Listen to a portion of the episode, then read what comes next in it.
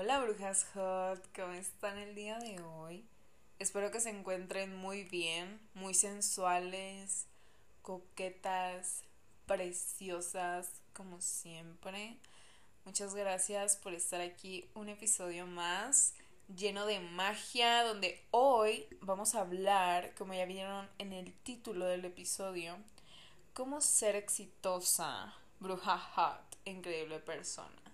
Sí que es un título con mucho clickbait, como un título muy güey, neta, this is possible, like incita a pensar, o sea, lleva a pensar a las personas que si yo estoy haciendo un episodio acerca de esto, es porque yo soy esta persona, porque yo soy una bruja hot, exitosa, increíble persona.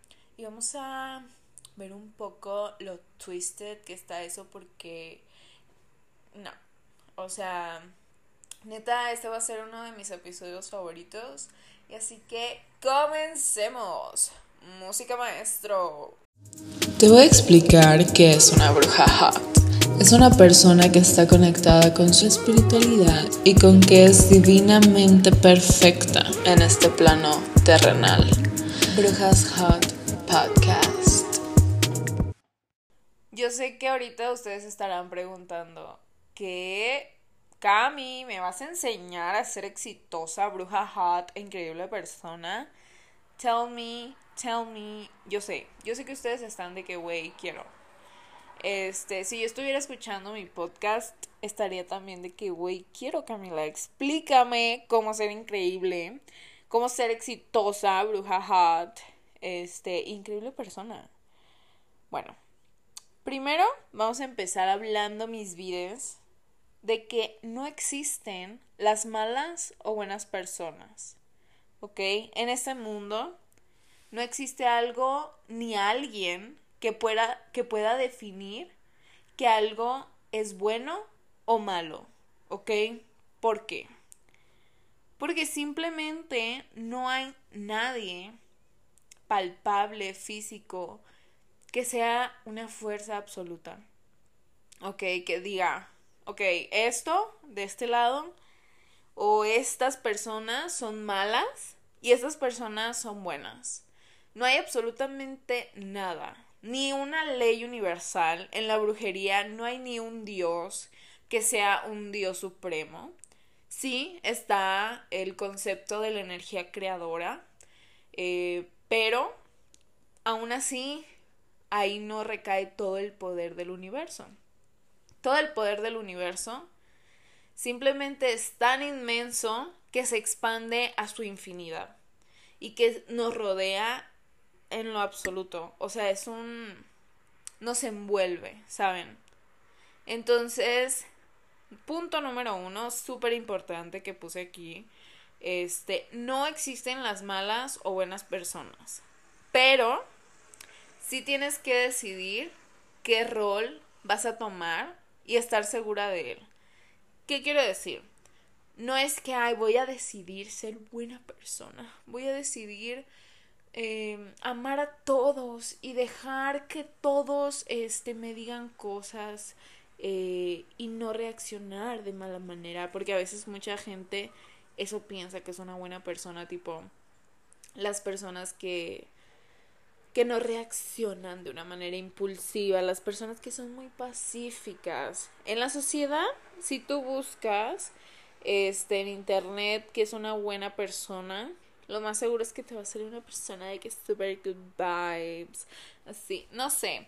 ¿Qué pasaría? Déjenme buscar en internet este buena persona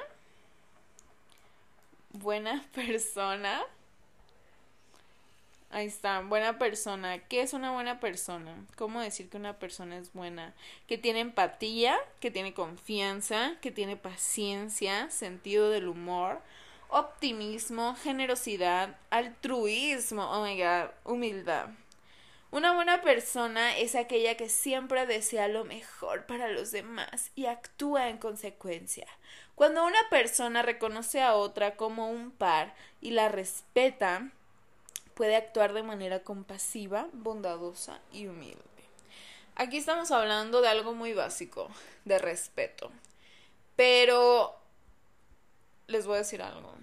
Por más que tú seas una persona súper respetuosa, que sigas las normas al pie de la letra como te dicta la sociedad, aún así, aún así, bruja siempre va a haber alguien que va a llegar a decirte, güey, eres un asco de persona, de que incluso, güey, las buenas personas a veces son las que más reciben bullying, las personas más vulnerables a las malas personas desde mi punto de vista. Ojo, desde mi punto de vista.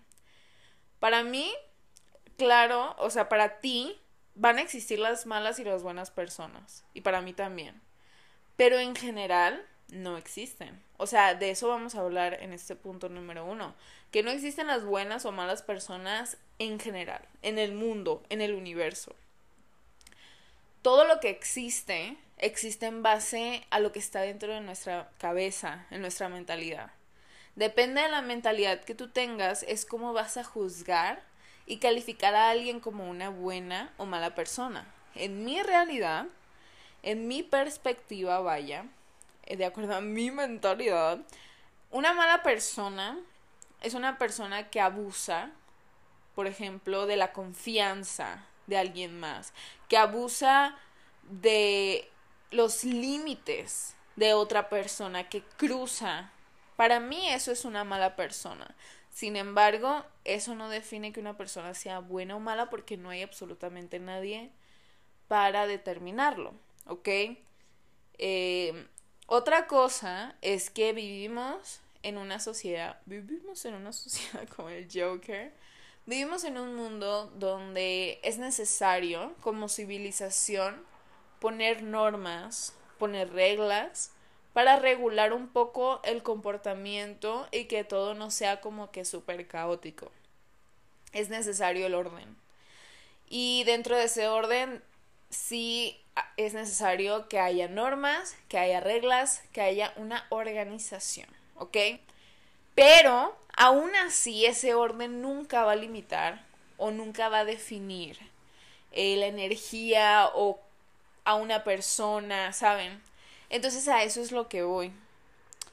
Las buenas personas, como les estaba diciendo, casi siempre son las que más son abusadas porque son personas que no demuestran tipo malicia o colmillo, como dicen. Sí, no sé si esto de que tener colmillo lo usen de que en otros países, aquí en México significa como ser una persona viva, ser una persona eh, como astuta, como atenta, ¿saben? Como calculadora, así, tener colmillo, tener experiencia, tener barrio. Eso, o sea, hay muchas personas que sí son así como muy... Sí, muy vivas y a veces esa viveza, ese como esa ventaja que pueden llegar a tener en la vida porque de cierta forma podemos decir que han vivido cosas que no sé, que otras no, que ajá, que tengan más experiencia o que tengan más traumas incluso. Sí, o sea, personas más dañadas.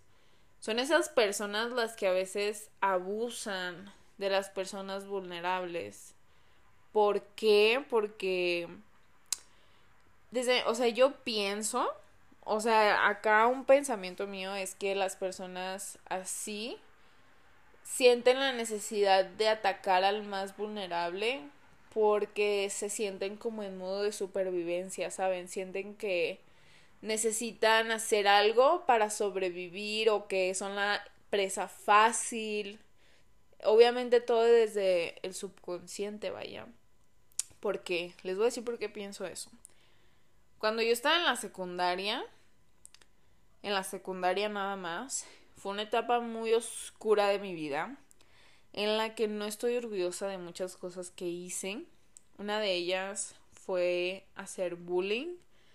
Esto es cierto, ah, pues, esto me da mucha vergüenza, no tienen ni idea cómo me da vergüenza hablar de esto, porque no, de verdad, es una de las cosas que sí digo, Me gustaría no haberlas hecho, pero entiendo desde dónde las hice, porque las hice desde un punto de...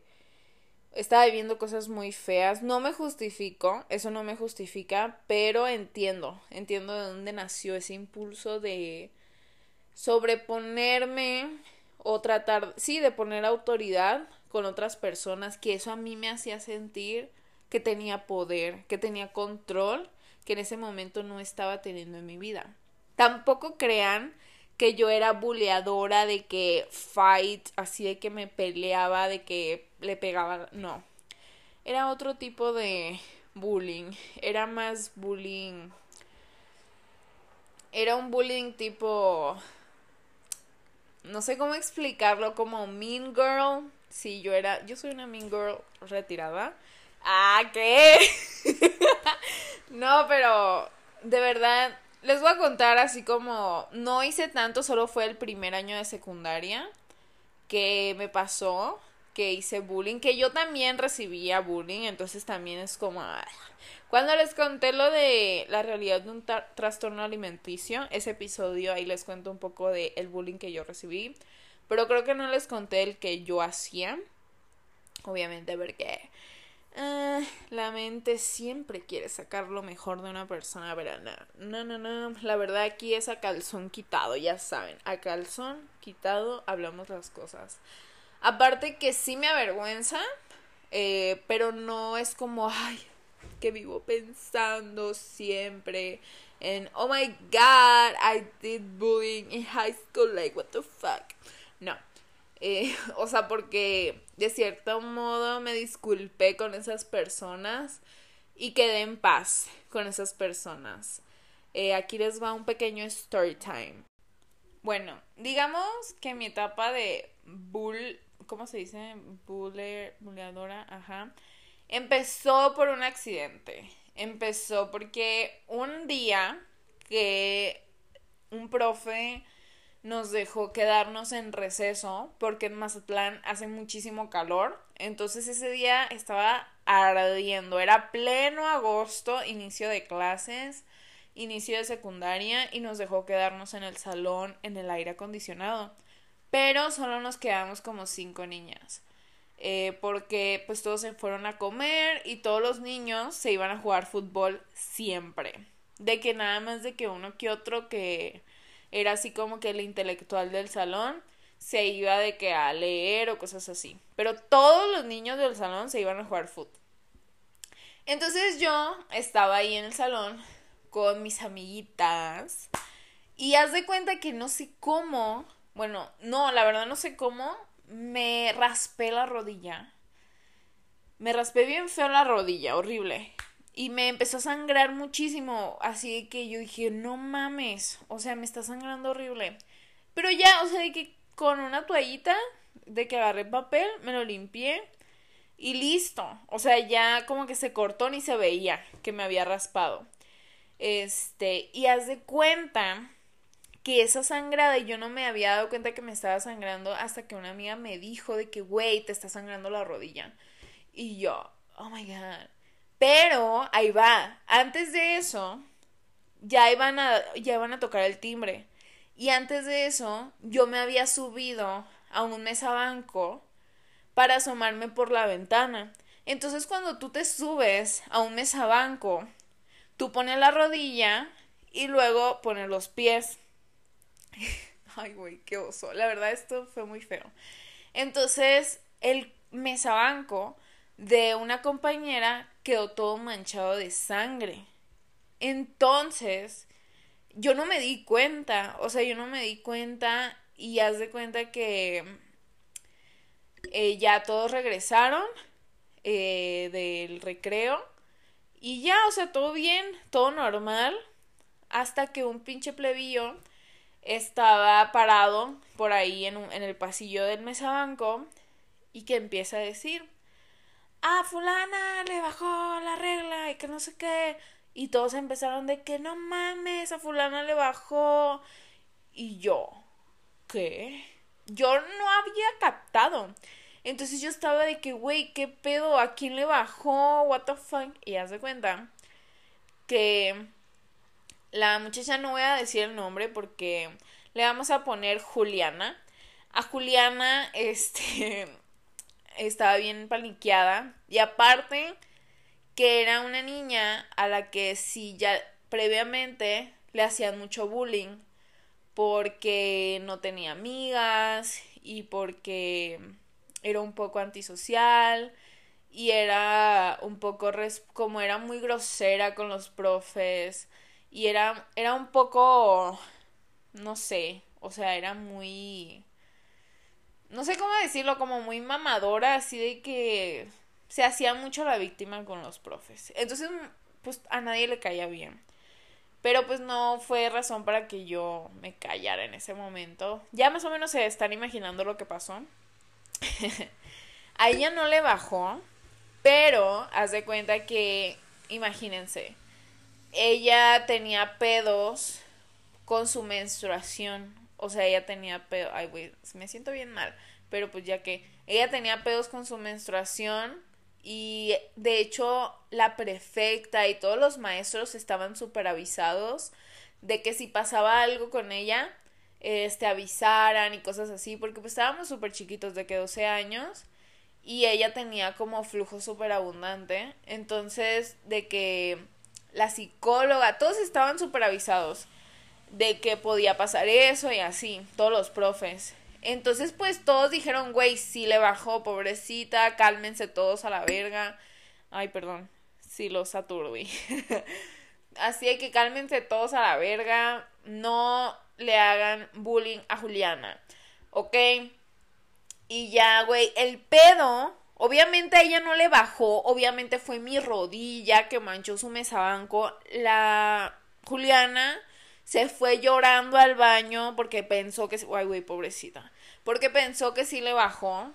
Este, que mira, la neta, fíjense, no me arrepiento tan, no me arrepiento en lo absoluto, me da vergüenza porque no es algo de lo que me enorgullezca. Pero en segundo de secundaria esa pinche morra sí me, o sea, me la regresó muchas veces, ¿saben? Está bien, o sea, yo no strings attached, no tengo nada contra ella. Bless her, Juliana, donde quiera que estés. Si eres mi fan, te amo, Juliana. Este, por todos los pedos que tuvimos en la prepa, en la secundaria. Pero en segundo de prepa, güey, ella tenía pedos. Este, tenía como ataques de ira. Eh, y tomaba medicamento. Güey, estaba súper chiquita y tenía que ataques de ira. Y un día, me acuerdo que le cambiaron, la cambiaron de lugar hasta adelante y se emputó bien feo y tiró todos los mesabancos del salón, güey. Y todos así de que... Imagínense mi cara así de que... ¿Qué pedo, güey? Pero bueno, güey. Total que la Juliana... O sea, ya se fue llorando al baño, se emputó bien feo porque ella dijo, güey, no me bajó, psicóloga. Ahí fue cuando empezó el pedo de que ella se dio cuenta que ya no estaba manchada, que no estaba sangrada. Y todo el mundo empezó de que... plot twist.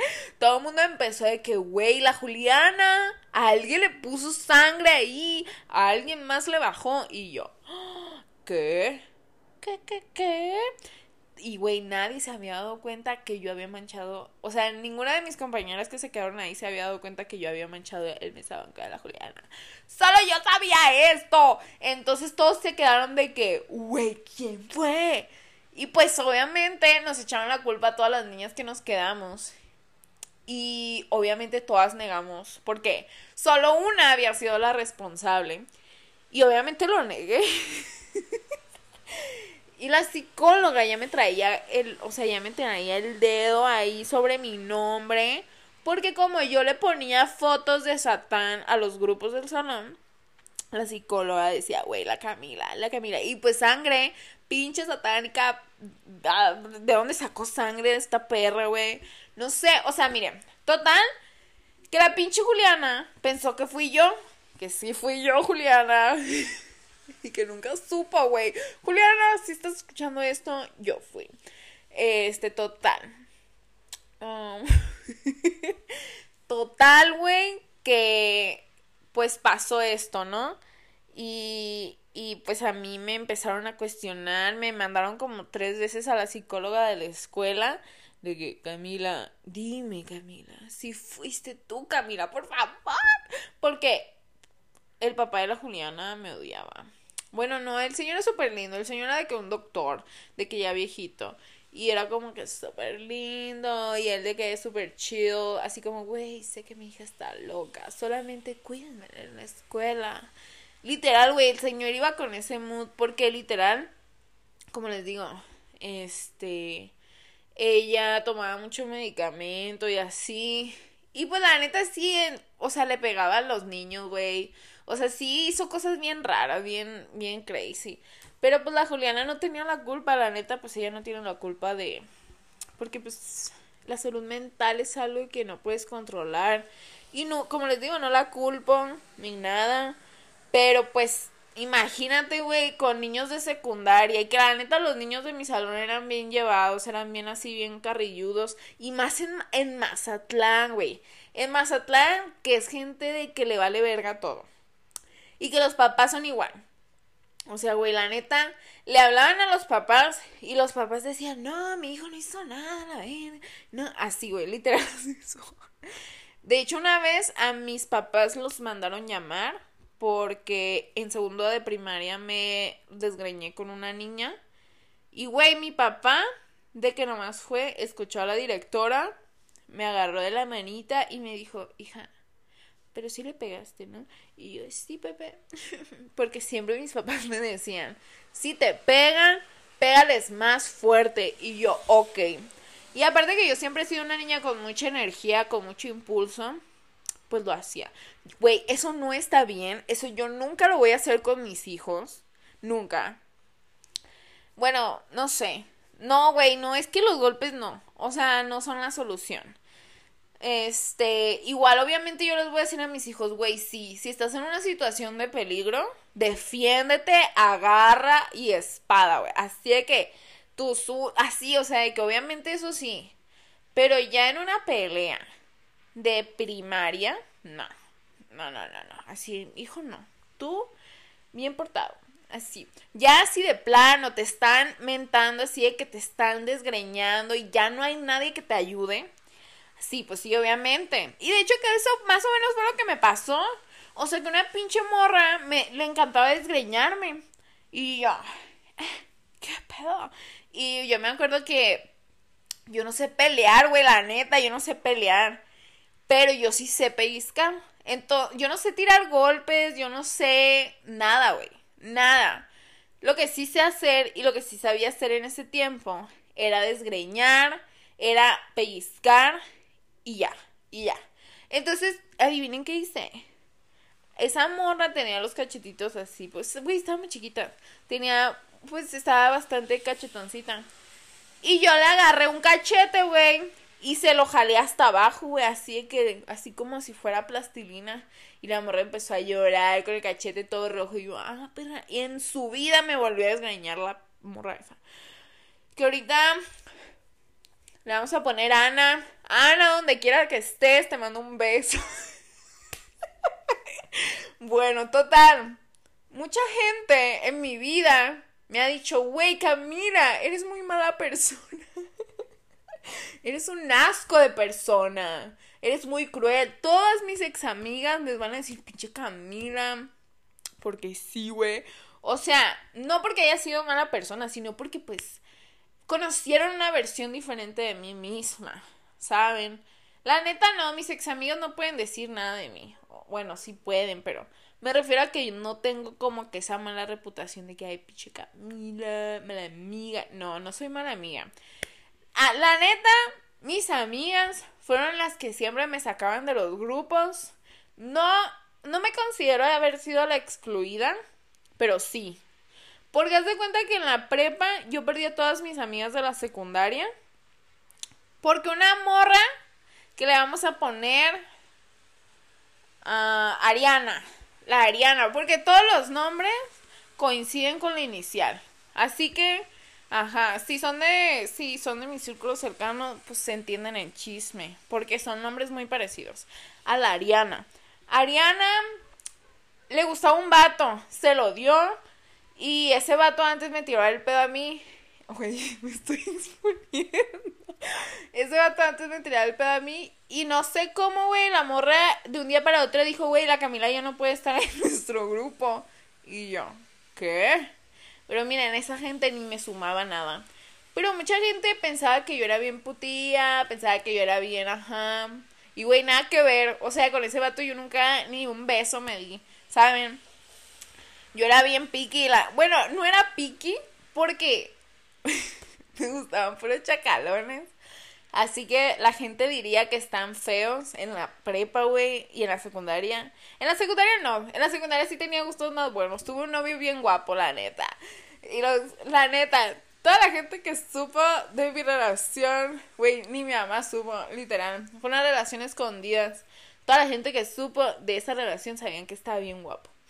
Pero bueno, en la prepa sí me hice más como chacalo, así de gusto chacalones, ¿no? Pero bueno, eso ya es pasado pisado, ahorita estamos viendo. Ajá. Ahorita estamos viendo. Pero bueno, o sea, lo que me refiero es, toda esa gente dice, ay, güey, la Camila, pinche, pinche roban novios. sí soy. no es cierto. No es cierto, yo nunca le he quitado el novio a nadie. Como les digo, hace mucho les conté que sí yo había sido el cuerno. Pero yo me arrepiento de eso. Yo sé, yo sé que tú, persona que estás escuchando esto, alguna vez has sido el cuerno. Así mínimamente. De que el chat con el que tienen. Y güey, más antes. No lo estoy celebrando. No lo estoy celebrando. Pero era algo que antes pasaba mucho. Y que lo teníamos muy normalizado. Subirnos el ego por ser el cuerno que eso es cero sororo, cero feminista. Pero, güey, ¿sí o no? Que hace no más, no menos de unos cinco años las cosas eran muy diferentes cuando hablábamos de feminismo, de cuerno, de fidelidad, de relaciones. Las cosas han cambiado un chingo. ¿Ok? Entonces a lo que voy, imagínense. Ustedes ahorita mucha gente dice, güey, eres un amor de persona, eres súper linda, güey, te amo, güey, pero si también pusiera, pusiéramos en retrospectiva todo lo que he vivido, mucha gente dejaría de pensar que soy una buena persona por todo lo que ya viví. Y que todo eso no define quién soy ahora. Eso sí me enseñó muchísimas cosas. El haber sido el cuerno en relaciones, el haber sido completamente sacada de un grupo muy grande de amigas solo por un vato y que me echó la culpa a mí. Este, todo eso me enseñó y me, me hizo ver quiénes eran las personas que realmente estaban en mi vida y que me sumaban. Que ahí, o sea, a partir de ese momento, yo empecé a crecer un chingo como persona, empecé a crecer mucho también espiritualmente en la prepa fue como mi peak de espiritualidad, donde ya todo lo que sabía lo ponía en práctica con total seguridad. Fue cuando empecé a hacerle endulzamientos a mis amigas, cuando empecé a hacerle lecturas, interpretación, no lecturas de tarot porque el tarot llevo apenas año y medio con él, de que leyéndolo, pero hacía interpretaciones con hilo, con té, o sea, si me entienden. Eh, fue mi, como mi fin de ciclo, eh, quitar a mis amigas de la secundaria y un nuevo ciclo, todas las personas maravillosas que conocí en la prepa, que hasta ahorita son personas que son de que mis mejores amigos o son este amigas que amo con toda mi alma, güey, literal. Mis amigas de la prepa fueron, o sea, hasta ahorita me sigo viendo con ellas, sigo hablando con ellas, son personas increíbles, güey, demasiado. Que las amo infinitamente. Esas personas conocieron la mejor versión de mí. Pero ¿qué tal lo que yo llegué a hacer? ¿Saben? Bueno, me extendí necesariamente, me extendí necesariamente porque necesitaban escuchar esta anécdota, ¿ok? Así que ustedes ya saben que acá mi caótica la sacaron de su grupo de 13 amigas, este, que hasta le pusieron nombre al grupo, güey este, teníamos un nombre. No voy a decir, bueno, no sé. Se llama Confis, ¿ok? Es el grupo de Confis. Me sacaron. Y, güey, dudo, dudo que alguien de ese grupo va a escuchar mi podcast. Porque ellas no son brujas hop, la neta. Y güey, literal, ya para cerrar, me enteré de que mi grupo de la secundaria, cuando recién estaba empezando a hacer TikToks, un güey así todo pendejo, este, mandó un TikTok mío y puso a esta pinche vieja loca. Eh, que está mal de la cabeza y que no sé qué, y de que todo sí, pinche vieja, y de que mis, mis amigas, güey, por eso les digo, o sea, esas gentes piensan que yo soy muy mala persona, que soy un asco, que soy un satanás, el anticristo, y todo es pinche loca, este, pinche satánica, guácala, pura brujería, pura yo y yo, mira, mira nomás. Pero bueno, sigamos con cómo ser una bruja hot. Bueno, continuando con el tema de hoy. Lo, con lo que vamos a concluir ya es que debemos de tomar decisiones. Tomar la decisión de si te va a importar que las otras personas te consideren como buena o mala persona. Bestie, decide, decide si te importa que vecino fulanito de tal piense de ti que eres una mala o buena persona. Aplica para las dos. Si tú vas a vivir porque alguien piensa que eres una buena persona, porque haces cosas que benefician al mundo y eres una buena persona, pero solo porque otra gente lo ve, porque otra gente es espectador a ti, ahí estamos hablando de que, o sea, solamente estás llenando el vacío de atención que tienes. Eso es normal, güey. O sea, eso yo es algo con lo que trabajo un chingo. No es como que, ay, güey, no mames, nadie llena sus vacíos de atención. Nadie busca aprobación en la vida, güey. Todos. La mayoría de las personas somos mamadoras de atención. Mamadoras de atención. Entonces, que no te haga sentir mal esto, porque eso es algo muy normal. La atención es algo divino. La atención es algo que te hace sentir viva, amada. Pero la atención is not it. O sea, la atención solamente es una curita a una pinche herida de un apuñalamiento. ¿Cuál es ese apuñalamiento? Que tengas el concepto de amor distorsionado. Que te hayan enseñado el amor como love bombing. Es decir, que te hayan dado amor cuando haces cosas bien, cuando haces cosas interesantes, que tus papás te hayan hecho creer que el reconocimiento solo lo mereces cuando haces ciertas cosas y que no te lo den o te hagan sentir que no estás bien y que no mereces atención. Cuando haces cosas malas, ¿ok? Por eso mucha, o sea, de la nueva escuela de educar a niños es hacerlos sentir que están siendo atendidos, que no están siendo ignorados ignorar a un niño es algo muy que le puede impactar machín en su vida, de que en su en cómo percibe la vida. Por eso cuando por ejemplo veo niños que están llorando en la calle, obviamente me cagan la neta los niños que lloran, pero nunca soy así de que, güey, calla tu hijo a la verga. No, o sea, eso fíjense que nunca no me cagan los niños y tampoco los niños chillones porque no sé, como que conecto mucho con ellos y no sé, güey, como que hasta me siento mal de que digo pinches papás a la verga. Porque, güey, el otro día fui al centro y había un niño de que llorando, de que así, haciendo su berrinche. Y su mamá lo estaba ignorando. Y yo, güey, no lo ignores a tu hijo, güey. De que dile algo, de que dile, hijo, ya, hijo, ya. Y yo, yo dije, güey, atiende a tu hijo. Obviamente no, no le dije, no, no le diría, eso no es mi pedo. Pero a lo que voy es que cuando un niño siente que hace algo mal y por eso le quitan atención, es una persona que va a vivir creyendo, bueno, desde mi punto de vista no quiero que, no se lo tomen como un dato así de que fact, dato psicológico. No, porque puede que no, pero yo lo veo así, como que una, un niño así que que le hacen sentir eso, es, se va a convertir en una persona que cree que la atención es amor. ¿Ok? Porque las personas que nos enseñan el amor, que nos enseñan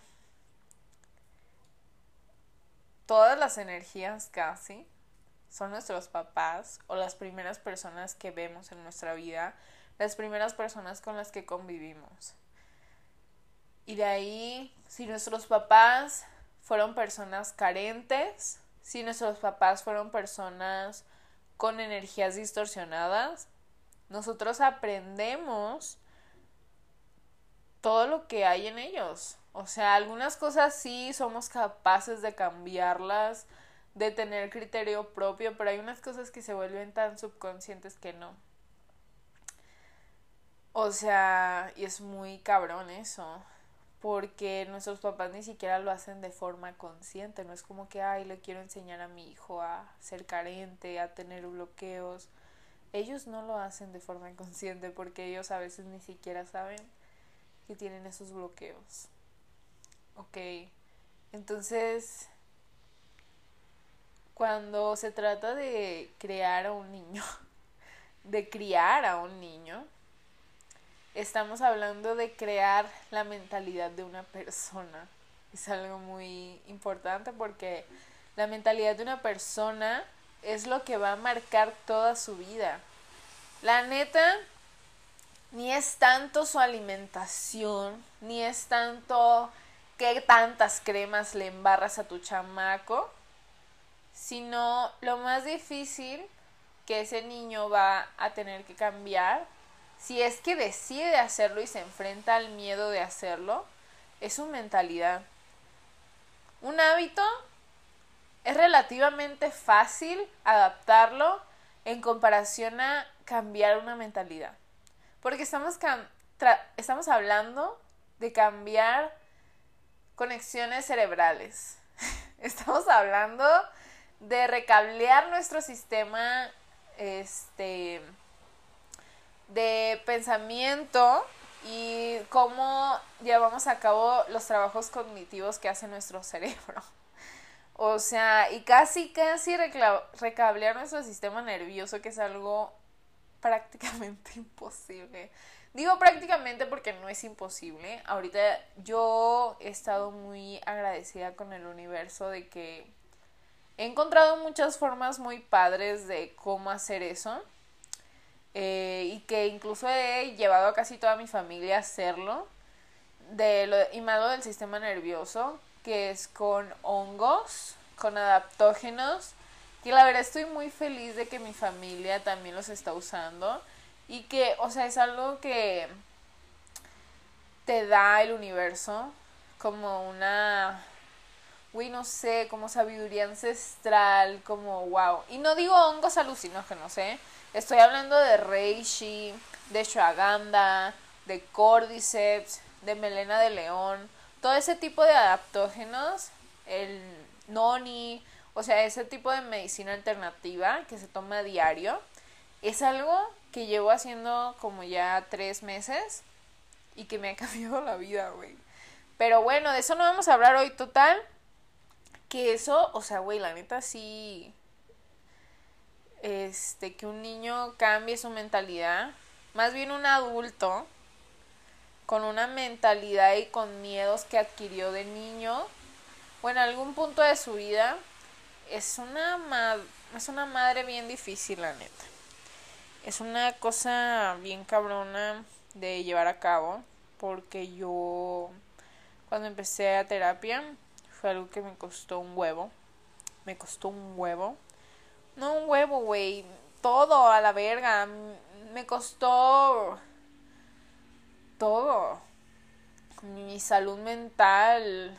Tocar fondo mil veces. O sea, darme, güey, es, es horrible el sentimiento de darte cuenta de que toda tu vida ha sido influenciada por tus papás y más cuando crees que, eres una persona independiente que eres una persona rebelde. Imagínate, güey, yo siempre me he considerado una persona rebelde que no actúa por imitación, que es una persona que o sea, que soy mi propia persona. Ay, güey, cuando fui a terapia me di cuenta de que el 90% de mi vida, de mis pensamientos, estaban influenciados por mi familia. Güey, fue tocar fondo. Fue tocar fondo de una manera muy culera porque te hace sentir que no tienes control de tu vida. Eso se siente horrible, se siente horrible. Y lo que pasó ahí fue salir de ahí, enfrentarme a eso, enfrentar a todas las influencias que yo tenía de mi familia y que tengo actualmente. Enfrentarme a que yo no siempre voy a controlar muchas cosas de mí, de mi cuerpo, de mi subconsciente. Y que eso está bien. Pero, güey, la neta, esa es una de las cosas más difíciles que he vivido en, la vida, güey. La neta. Y pues como les digo, eso me llevó a cambiar mi mentalidad, eso me llevó a, a aprender cosas nuevas, a abrirme al mundo, eso me llevó a dejarle de tener miedo a muchas cosas que había aprendido que les tenía que tener miedo. Me llevó a entender cómo funciona mi cerebro primitivo. Empecé a leer, a crecer, a hacerme crecer. Y, o sea, en ese momento de, de oscuridad, me conectaba mucho con las plantas. Y yo tenía una planta que se me murió como el mes que la compré. Y a mí nunca se me había muerto una planta. Y yo dije, oh my god, te moriste. Yo sentía que tenía mucho que ver con mi vida. O sea, con. No sé si vieron, fue una planta. Las las brujitas hot que me siguen en Instagram. Fue una planta que compré que tenía la cabeza de Venus. Y era una planta súper bonita. Y esa planta se me murió bien fácil, bien rápido. Y digo murió porque se marchitó toda, pero fue como una señal de esperanza que esa plantita la saqué al sol le eché un vasito de agua y al día siguiente tenía una, sin que yo le hubiera hecho ningún tipo de, o sea, no le sembré nada otra vez ni nada.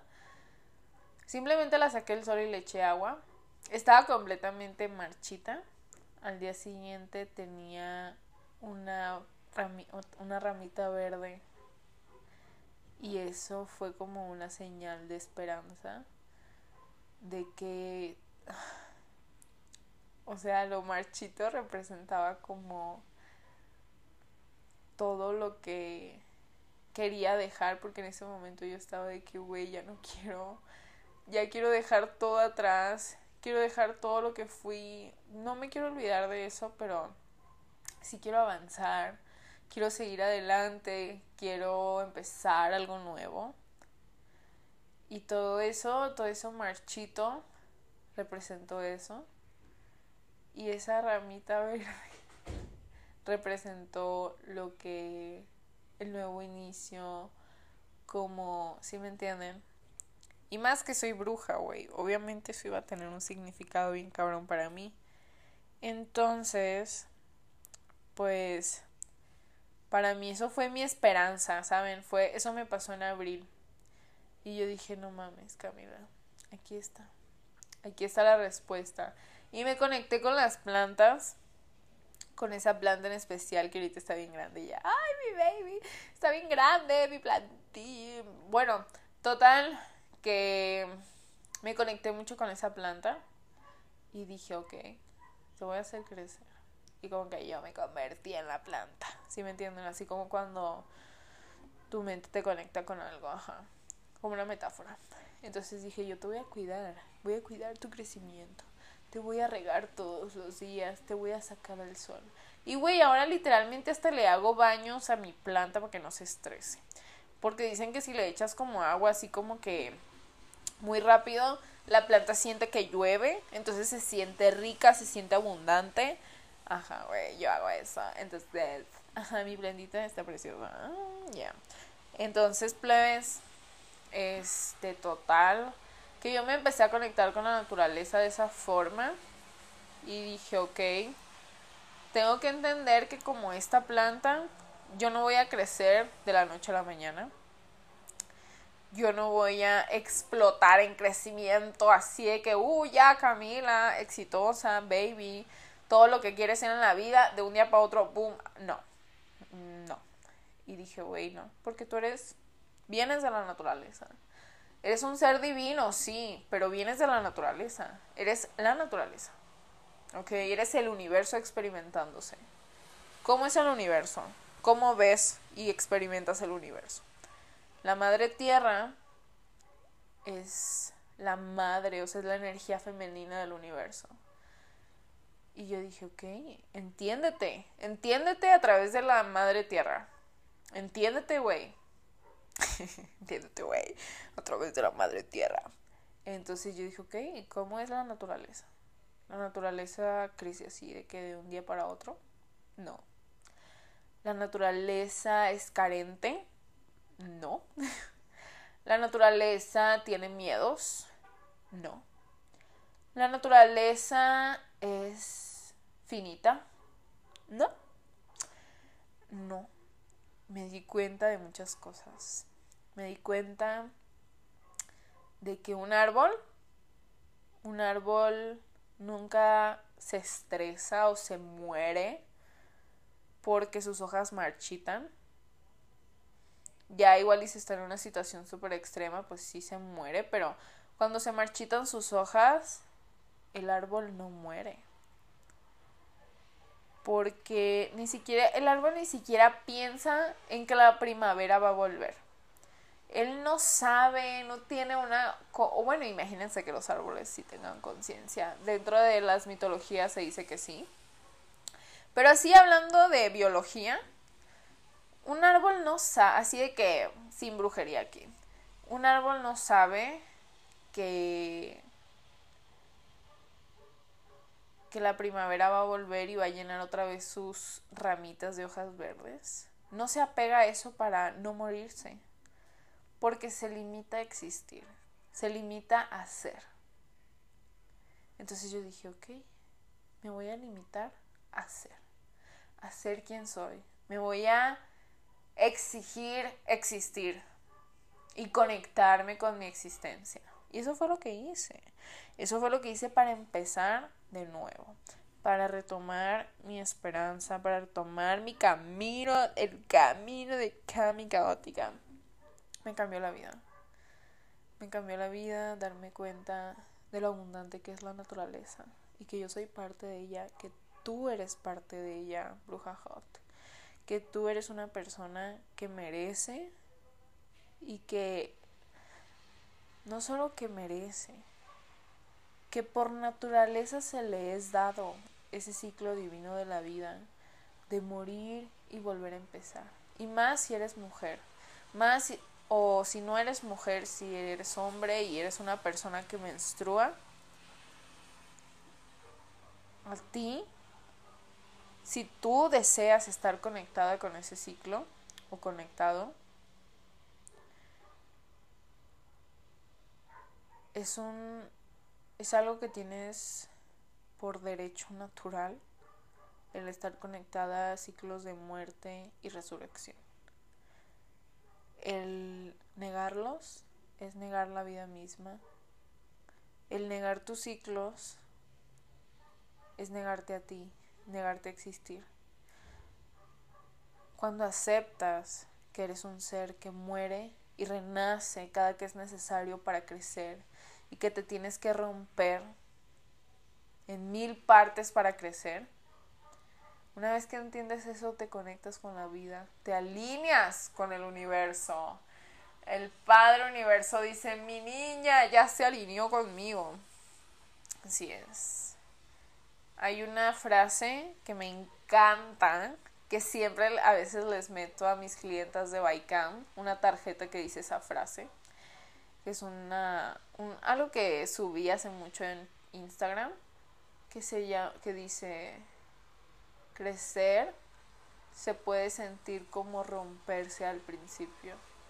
Y la foto, ay, voy a llorar. La foto es una, la silueta de una mujer saliendo como de un cascarón que obviamente se está rompiendo pero que esa mujer está impulsada por una raíz muy fuerte que está rompiendo la tierra.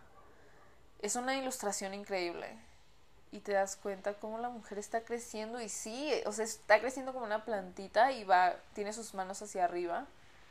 Es una ilustración muy espiritual. Y cómo se puede sentir el dolor de ese rompimiento, pero que ese rompimiento es solamente crecimiento. Y esa, esa puta frase como me impactó cómo me ha ayudado a recordar eso. Cada vez que siento que me rompo en mil pedazos, es porque estoy creciendo. Amo la vida. Amo la vida. Güey, literal, últimamente me he sentido tan feliz. Que tiene mucho que ver los adaptógenos. Luego les hago un episodio hablando de adaptógenos porque me mama ese tema. Pero, ajá. Esto es algo muy importante para entender cómo ser exitosa bruja hot e increíble persona. Aquí ya vamos a un, en un punto muy importante. Es entenderte, entender tus procesos, entender tu crecimiento. Eso te hace una buena persona para ti misma.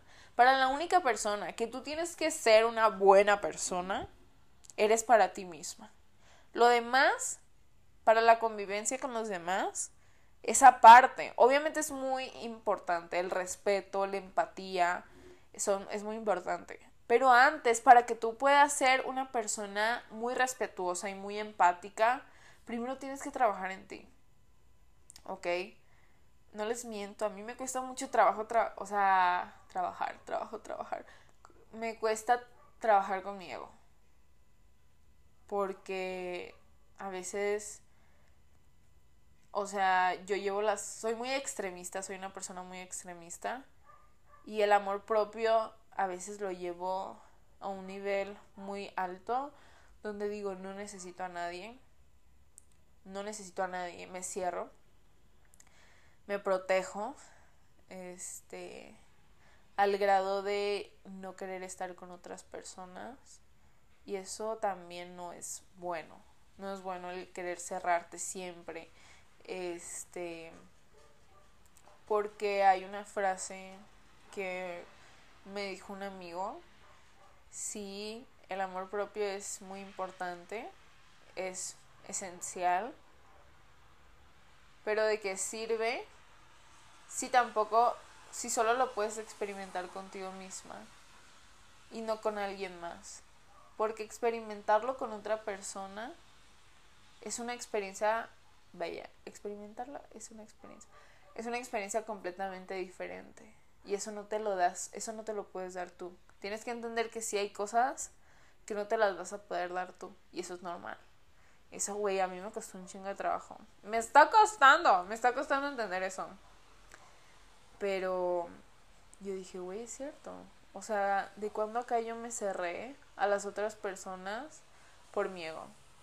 Por miedo. Por miedo, por mi ego y por miedo. ¿De cuándo acá?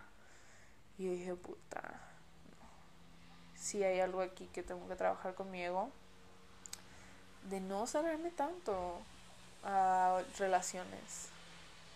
¿Ok?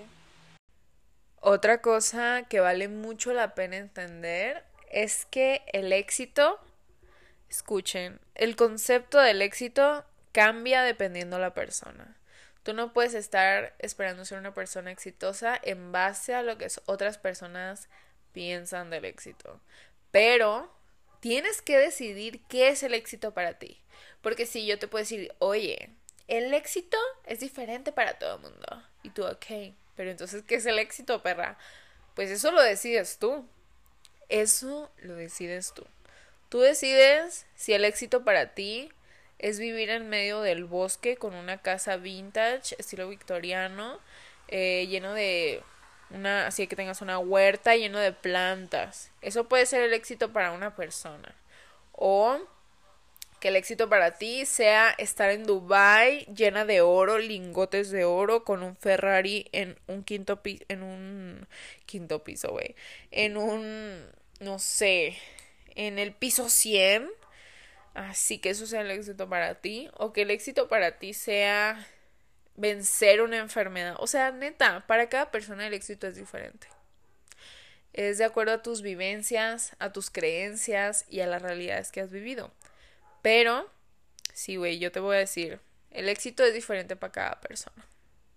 Pero decide qué es el éxito. Porque si no, si no decides qué es lo que llena tu alma, qué es lo que mueve tu vida, no vas a poder conectar con el sentimiento de estar vivo. El éxito es sentir que estamos vivos, es sentir que estamos conectados con lo que estamos haciendo, que nuestras, nuestros pensamientos y nuestras emociones se estimulan y coordinan para estar en una perfecta sintonía, concentrados en algo. Eso es el éxito. Yo me siento una persona muy exitosa porque mis pensamientos quieren hacer magia, quieren impactar en el mundo y mis emociones también. O sea, mis emociones son muy inmensas, son muy intensas y que eso puede ser tan negativo como positivo para mí. Pero estoy actuando en base a eso. Estoy teniendo esa santísima trinidad que me dé el éxito que necesito. Pensamientos, emociones y acción. Eso para mí es el éxito. Y si alguien me pregunta qué consejo le daría para implementar el éxito en su vida, les diría, pregúntate qué quieres, conéctate con el sentimiento y empieza a hacer algo al respecto. Haz un plan para todo lo que quieras hacer, para todo lo que quieras lograr. Haz un plan, empieza a hacerlo. Sin miedo a fracasar, pero empieza a hacerlo y hazlo con esperanza. Hazlo con energía femenina y masculina. Que la, el balance perfecto es esperanza y organización. Siempre y cuando tú confíes en lo que estás haciendo, tengas esperanza de que va a tener éxito y estés organizada, es el balance perfecto de la energía de creación. Porque la energía femenina es energía de esperanza, de confiar, de dejar ir, de ciclos, esa energía de, de creatividad, de fuego, de explosión. La energía masculina es más energía de lo, del aire, de lo mental, es energía de organización, de lo lineal, de la estructura, de un sistema. Entonces cuando tú combinas esas energías, cuando tú combinas el tener un sistema y el tener una confianza en ese sistema, Estás balanceando las putas energías. Hackeaste el puto sistema, perra. Hazlo. Hackeaste el sistema, mami. Con esas energías. Porque la dualidad no es más que nada que la energía de creación. Y cuando las balanceas, creas. Ay, qué pedo, qué pedo, Camila. Estás bien fuerte, estás bien densa, Camila. La neta. Después, eh, eh, eh, bueno, punto número cuatro.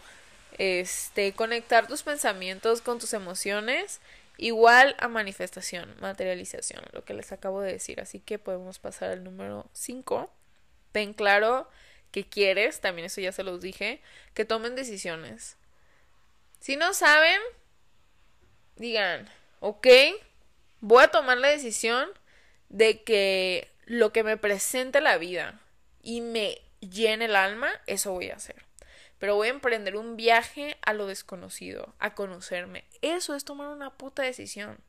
Eso no es quedarte ahí, ay, viendo a la nada, ay, güey, ¿qué va a hacer con mi vida? No, o sea, si no sabes qué hacer con tu vida, qué hacer con las cuestiones que hay ahorita en tu vida, toma decisiones. Toma la decisión de, ok, asumo que no sé qué verga hacer con mi vida, pero voy a descubrirlo. Toma la decisión de querer descubrirlo. ¿Ok? Ten claro qué quieres y ponlo en marcha. Es difícil. Yo sé que es difícil para muchas personas. Y siempre, o sea, las cosas buenas en esta vida no siempre son fáciles. Y menos cuando tenemos bloqueos. Porque a mí me caga, me caga decir que el éxito es difícil. Me caga decir que la magia es difícil. Porque la palabra difícil es como inaccesible, como que requiere esfuerzo, sacrificio. que requiere algún tipo de, de dar cosas que no quieres, de ceder cosas que no quieres hacer.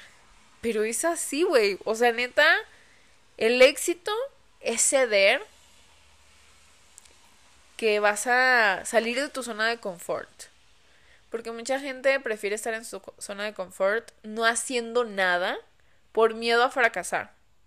Entonces sí, esa es la única parte difícil de tener una vida llena de magia, de tener una vida llena de éxito personal.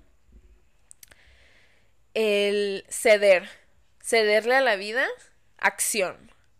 Acción sin miedo de decir, güey, qué puto miedo no lograrlo, no voy a hacer nada.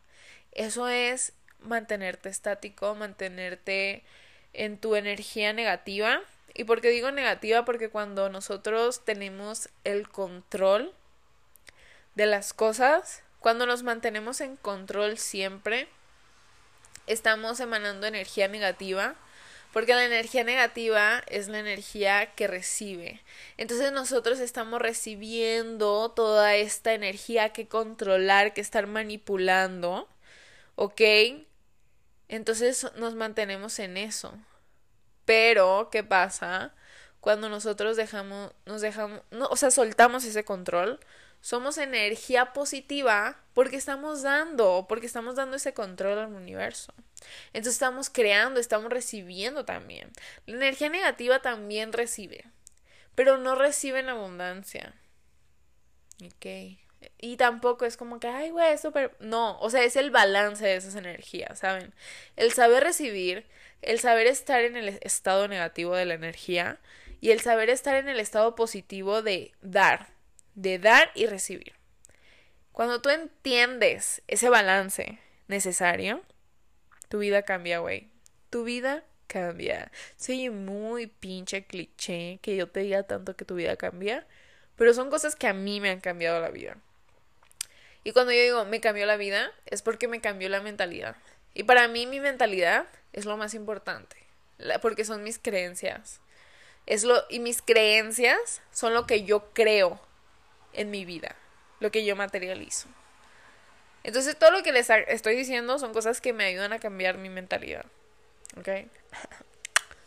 Tips de brujas hot. Güey, eso es demasiado bruja hot. Pero bueno, a ver. Punto número 6. Elige el camino. Elige qué camino quieres tomar. Si quieres ser una arquitecta exitosa. No, o sea, no tanto de profesiones, sino elige para dónde quieres ir. Toma decisiones. Siempre, casi siempre la mayoría de mis lecturas de tarot, bueno, no, no, la neta no, no la mayoría, pero unas 3 de cada 10 lecturas de tarot que yo hago son para personas que no toman decisiones, que se mantienen estáticas en su vida sin decir, güey, voy para allá, güey, voy para acá. No, ellos se quedan así esperando a que alguien más les diga qué hacer con su vida y eso es súper peligroso. Y yo siempre les digo, ni, porque mucha gente me dice, Cami, dime qué hacer. No, yo nunca te voy a decir qué hacer. Nunca te voy a decir, mamita, ponte las pilas. No, yo no te voy a decir eso. ¿Por qué? Porque a mí nunca me ha servido que alguien me diga que me ponga las pilas. A mí me ha servido que alguien, que las personas me compartan sus experiencias y yo tomar lo que me sirve. ¿Ok? Que eso es lo que tú, yo quiero que tú hagas. Que de todo lo que yo te cuento, no tomes todo. Y si quieres, no tomes nada. O sea, si quieres, solamente escúchame o no me escuches. Pero lo que te sirva, lo que conecte contigo, llévatelo. Róbatelo. ¿Ok? Llévatelo, mi amor, yo te lo regalo. Pero si a veces necesitas robárselo a las personas, y cuando digo robar, este me refiero a robar inspiración. Como hay un libro muy padre que se llama Roba como un artista, que todo el libro habla de que el arte, todo el arte, todo el arte del mundo ha sido un robo. Es decir, la primera persona que hizo arte, que quién sabe quién haya sido, ¿realmente tuvo un pensamiento original?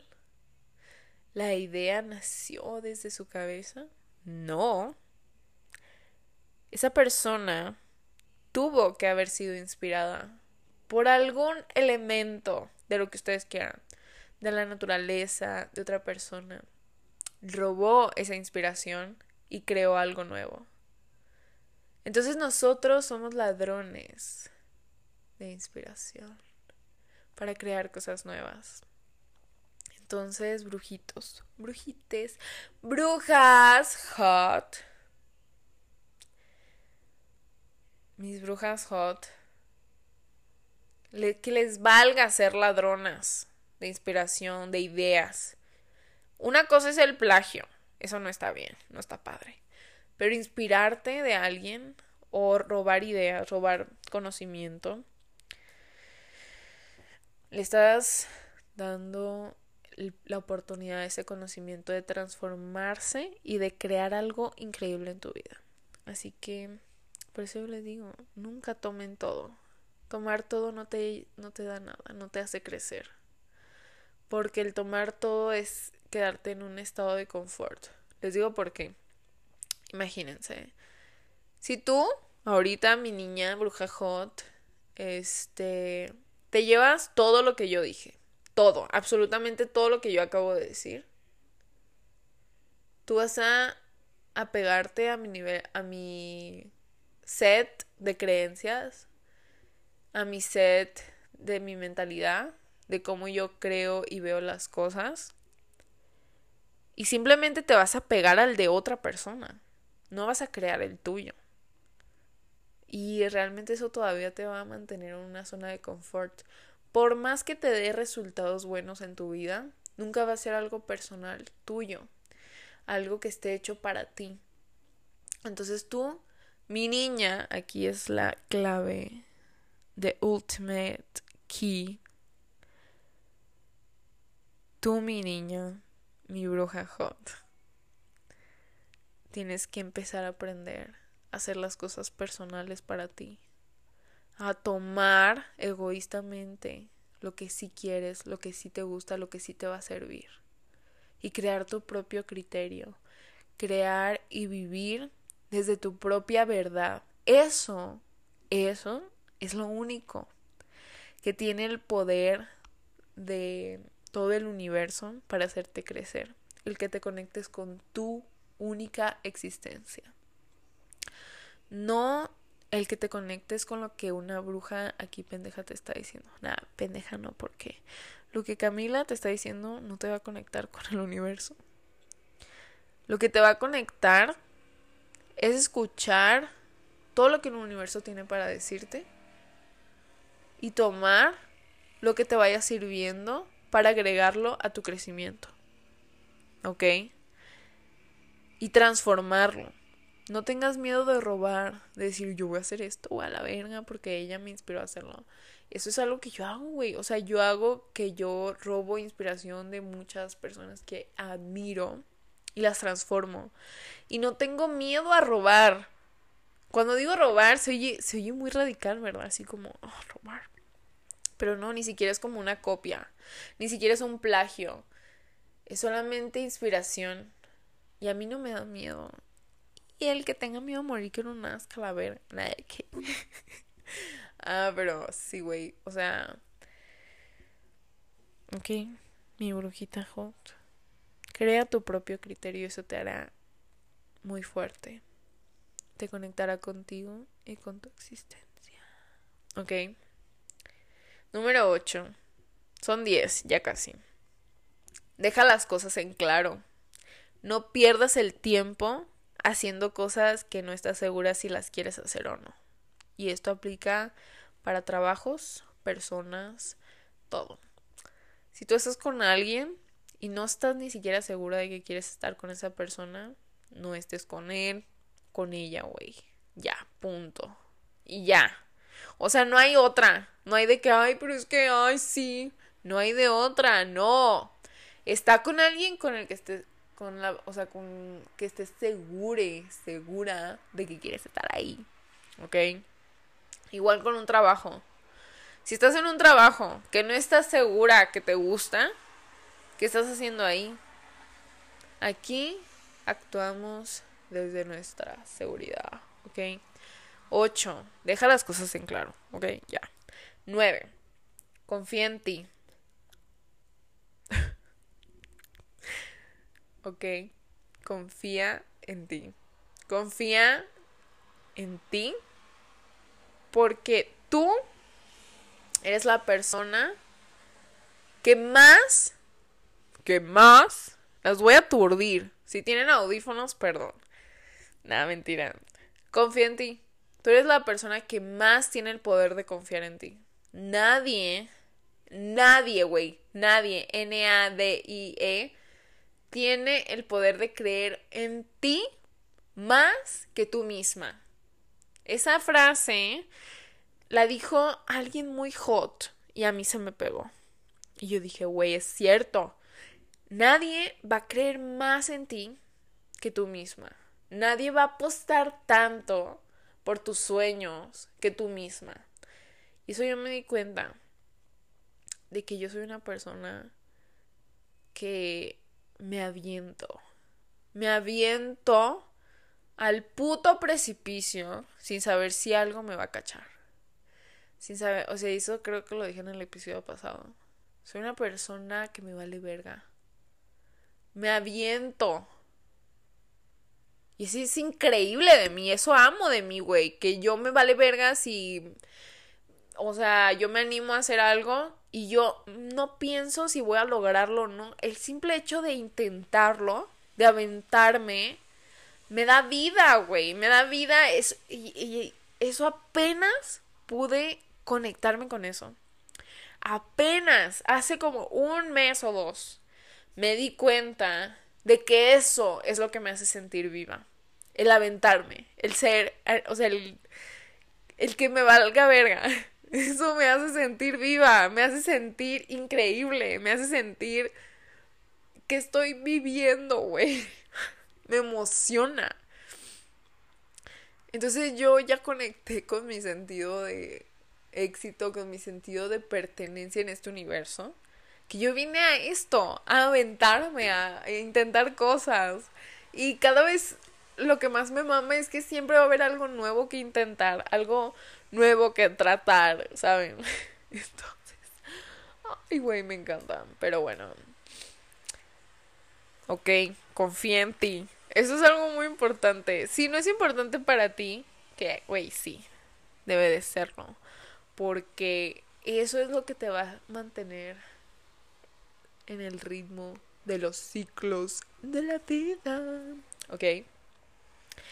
Y quiero recordarte algo que el otro día lo escuché en un podcast que es wow, Chef Kiss, Janina Tomasini es güey la amo, el podcast de sabiduría psicodélica. Ella dijo en su podcast, bueno, una invitada, este, que la luz es algo simple. Es así, la luz es algo simple. La luz del sol la luz de un, no sé, de un foco. ¿Cómo te da, güey? De que la luz anda buscando ahí de qué cosas, de que anda esquivando cosas para darte. De que el sol está todo bloqueado. De que, no sé, güey. No, ¿verdad? O sea, el sol nada lo tapa, güey. De que lo tapa, eh, entre comillas, el techo, güey, no sé. Pero aún así al techo le da el sol, ¿saben? No hay nada que tape el sol o que pueda ser antisol, antiluz. ¿Saben? La luz es simple. Si va, va. Entonces, ¿nosotros qué queremos? Queremos luz, queremos energía. Y la energía es simple. La energía es simple, baby. Esa energía que quieres manifestar es simple, la que no eres simple eres tú. El ser humano es súper complejo. Entonces sí nos cuesta un putero de trabajo alinearnos con el universo por nuestro ego, por nuestra capacidad mental, por nuestra capacidad de sentir tan intensamente miedo hasta un punto de bloquearnos. Y eso es increíble. Eso no se lo celebro a, a Diosito Creador Universo. Así le digo papi universo, Diosito creador universo, mami naturaleza, mami tierra, Diosita tierra, ajá. Cuando digo Diosito no crean que ya ve acá a mi Jesucristo, no. No. no. Pero bueno, soporten los cristianos. no dejaste ni la alabanza. ya, espérense pues. La luz es algo simple. Lo que tú quieres, imagínate que es una estrellita en el universo y que para que se manifieste y se materialice en tu vida solamente te tiene que dar. Y tú decides si te da o no. Así, güey. Así, güey. Tú decides si esa lucecita te está dando o no. Y va a pasar, güey. O sea, va a pasar como luz a ti. La luz es simple, apréndete eso. Si no hace sentido para ti esa frase ahorita, solamente trata de de recordarla. Si no hace sentido, déjala. O sea, si no hace sentido y no quieres que haga sentido, déjala. Pero te vas a dar cuenta cómo esa frase va a tener mucho sentido si estás tratando de manifestar algo y no puedes si te sientes muy bloqueada. Apréndete esa frase. La luz es simple. Lo que es para ti, simplemente lo será. Y el último tip, número 10. Mi vida, mi amor. Ay, güey, este, este, este es uno muy importante. Vive desde tu verdad.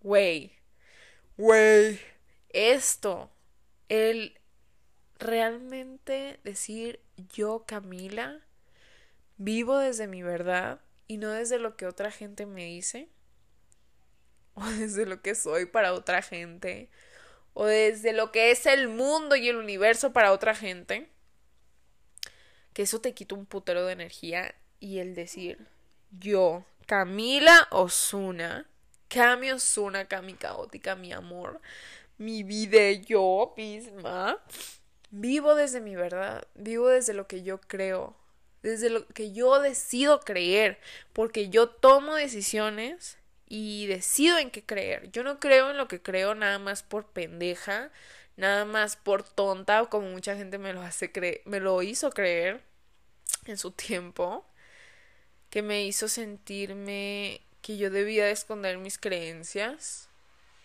que me hizo sentir insegura de mis creencias yo no creo en lo que creo porque quiero llamar la atención, porque quiero, no sé, güey, porque nada más se me ocurrió así de la nada, sí, güey, voy a creer en Afrodita, voy a creer en la brujería, la ver, no, güey. O sea, yo tuve que vivir un chingo de cosas que me trajeron a este punto de mi vida. Que me llevaron a creer en la magia, en el universo yo no soy una simple pendeja que, ay, sí, güey, sí, soy bruja, a ver, no. Yo tengo una familia, un linaje que me respalda y que ni siquiera por eso desde ahí me agarro. Ni siquiera porque en, la, en mi línea familiar está esa energía. Ni siquiera de ahí. Yo decido agarrarme de todo lo que viví de toda la sabiduría que me transmitieron personas que amo mucho, personas que ni siquiera conocí en vida terrenal, personas que fueron parte de mi árbol genealógico, que son parte, que me transmitieron toda esa sabiduría a través de una forma inexplicable para muchas personas a partir de... en base a eso, yo decido ser bruja, yo decido creer en lo que creo. No porque soy, como mucha gente me ha hecho sentir y me ha querido humillar. Yo no soy una niña tonta, pendeja. Güey, es que sí, o sea, no tiene una idea cómo hay muchos señores, mucha gente que me ha llegado a querer hacer sentir muy mal, como una tonta, como una persona vulgar, como una persona como una persona mala, como una persona mal de la cabeza, de que esto me lo estoy inventando, que estos son problemas mentales. Güey, literal, what the fuck. Pinches cristianos y que soportan los cristianos. Güey, literal, ay, odiamos. Pero bueno, total, eh, sí hubo muchas cosas que me hicieron sentir muy mal con estos cristianos, con esta gente católica, algunos familiares incluso míos, eh, personas de las redes, haters, güey, cuando, no sé si saben, pero a mí ubican a Dallas Reviews. Este güey hizo un video tirándome hate en su canal de YouTube. Ustedes no sé si estén familiarizados con el contenido de este hombre, pero es contenido nada más para criticar, para dar su opinión, que él según lo mantiene muy objetivo. Pero después de esto mucha gente me vino a comentar a mis redes, a mi YouTube, a mi TikTok, de que yo estaba loca, de que yo era una niña loca, que quería atención. Y yo no me lo creí, nunca me lo creí porque no hay nada, o sea, eso sí tengo el ego muy alto y yo sé que eso no me define, pero me hizo sentir mal porque yo sentía que eso era lo que yo estaba transmitiendo a las personas. No porque yo sintiera que yo fuera así, porque yo sé que no soy así, no estoy loca, estoy muy segura de eso. Ah, estoy loca. Ah. No, pero yo estoy segura de que no viene de una loquera. Sé que hay muchas cosas que que sí hay en mi cerebro y que me he dado cuenta en terapia que sí están como de que a la virga, Camila, qué pedo, qué pedo, está bien mal aquí. Y que mi psicólogo decía dicho de que, ¿qué? Bueno, pero eso no tiene nada que ver aquí. Pero esas creencias no tienen nada que ver con mi loquera. Porque sí, puede que haya una parte de mi cerebro que sí esté como medio desbalanceada. Pero no tiene nada que ver con mi brujería, güey. Literal, hasta el psicólogo me lo ha dicho, que todo bien.